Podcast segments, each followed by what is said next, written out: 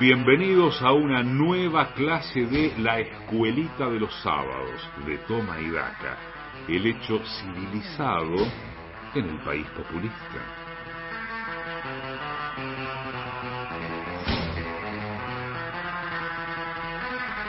El momento que esperábamos, la iluminación, el conocimiento, sacarnos lo bruto en manos del mejor de todos. Él es Julián Ellensweig, el pedagogo de Fuste de Toma y Daca. Buen día nuevamente, Mariano, Pato, Emma, Carla, Marcos de la web, Víctor Hugo. Una imperdible clase del pedagogo Julián Ellen Wax va a estar imperdible, Toma y Daca. Buen día a los Toma y contagiados con la variante Omicron del coronavirus y a los Toma y que no se contagiaron, si es que existen, de la siempre creciente comunidad tomaidaca que hoy inician un nuevo ciclo lectivo de la escuelita de los sábados de Tomaidaca, este oasis de civilización en medio del desierto de la barbarie populista.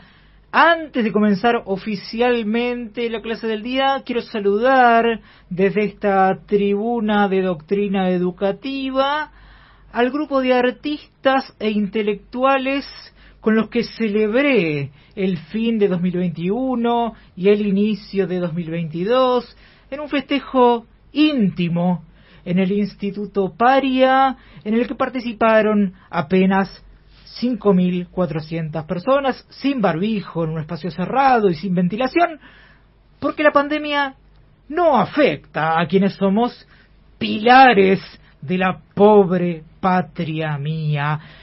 Pasé un momento muy grato junto a pensadores independientes como Waldo Wolf, Juan José Campanella, Emanuel Danan, Fernando Iglesias, el hijo de Vargallosa, el hermano de Susana Jiménez, Carlos Maslatón, Pilar Raola, Marcelo Birmacher, Santiago Kovadlov, Florencia Grillo, Lana Montalbán, Ari Paluch, Alejandro Rosichner, Chinda Brandolino, Pablo Rossi, Viviana Canosa, Juan Manuel Soaje Pinto y Nahuel Maciel, que nos entretuvo con las historias de sus mejores entrevistas y recordó la vez que pudo hablar con Gabriel García Márquez cinco años después de su muerte.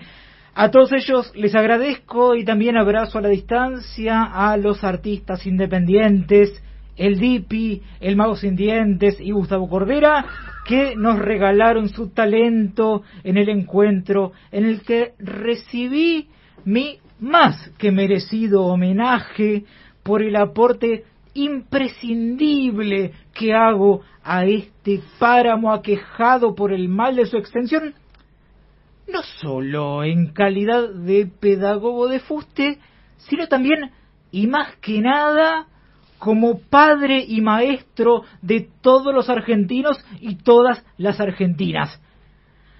Habiendo recapitulado lo que viví en las últimas semanas, lejos de los estudios de la AM750, y habiendo cumplido con el cupo de autorreferencialidad que se les exige a todos los que tienen acceso a un micrófono y unos minutos de aire en una radio, no me queda más que pedirle a la operadora y jefa de preceptores de este espacio que haga sonar el timbre para dar inicio oficial a una nueva clase de la escuelita de los sábados de Toma y Daca.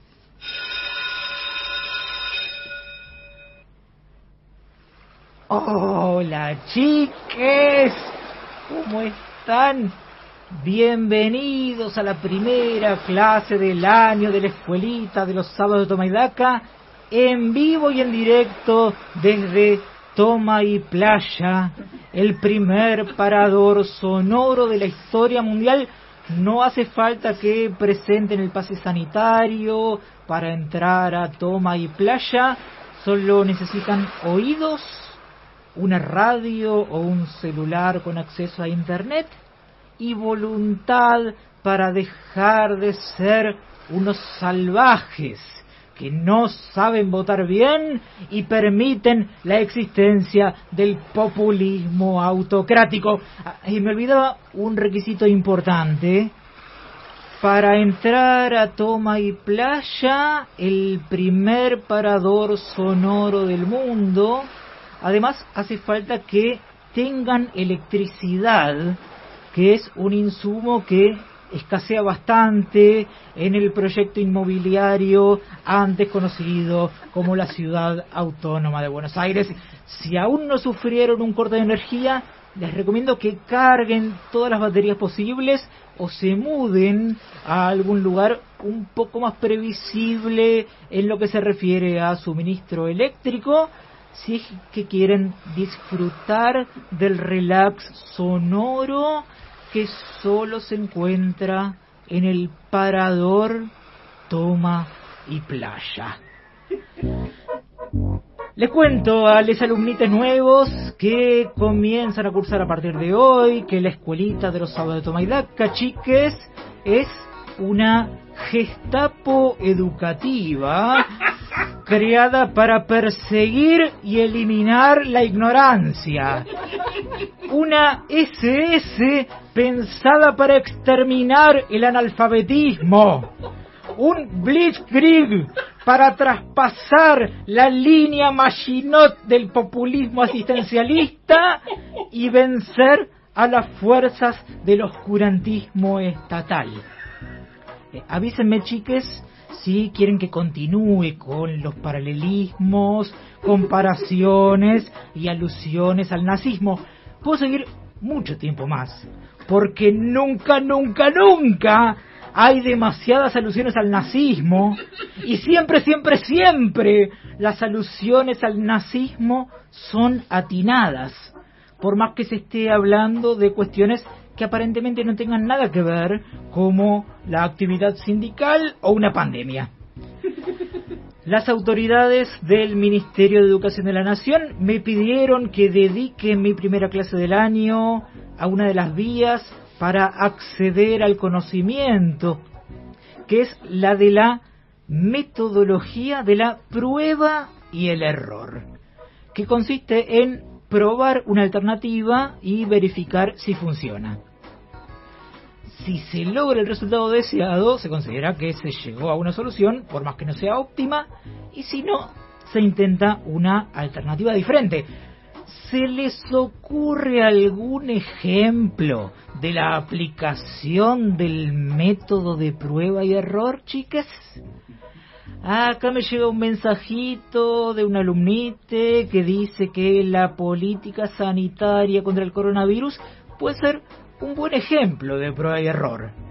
Primero se hizo la prueba de salir a aplaudir a los médicos, pero no sirvió para terminar con la pandemia y se hizo la prueba de ir a hospitales como el Sandoyani a pegarles a los médicos para ver si con el cambio de abordaje se podía obtener resultados más alentadores. Y seguramente la metodología de prueba y error esté detrás del ensayo de las miles de personas que se juntaron sin barbijo ni distanciamiento social en Pinamar. Y de quienes insultaron a quienes estaban haciendo test en Mar del Plata. Aplausos, golpes e insultos a los médicos son las vías de acceso al conocimiento que los ciudadanos amantes de la ciencia, el empirismo y la prueba y el error ensayaron en estos meses de pandemia. La historia de la ciencia, chiques, no es lineal, sino que tiene avances y retrocesos y aún queda por ver qué pasaría si se aplaude y se golpea a los médicos a la vez. Y también se podría probar la alternancia azarosa entre golpes, insultos, aplausos, besos y caricias al personal de salud, sumados a la aplicación de vacunas, vibraciones altas, dióxido de cloro orgones, reiki, ondas rusas y destrucción de las antenas de 5G. No se debe dejar pruebas sin intentar para tratar de vencer al coronavirus. O, como podría decir Marcelo Villegas, el ex ministro de Trabajo de la ex gobernadora bonaerense María Eugenia Vidal, encontrar la solución final para la cuestión de la pandemia. Y cuando digo pandemia me refiero al coronavirus y no a la actividad de los sindicatos. Hago esta aclaración, chiques, para que no se confundan de flagelo.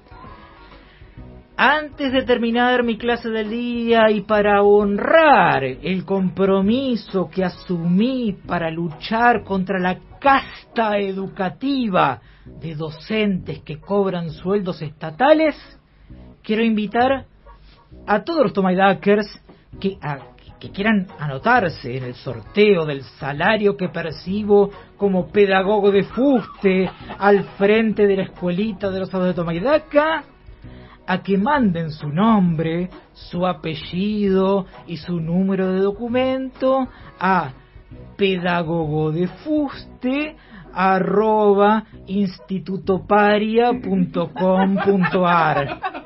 Reitero la dirección porque es muy importante que manden todos sus datos personales. Pedagogo.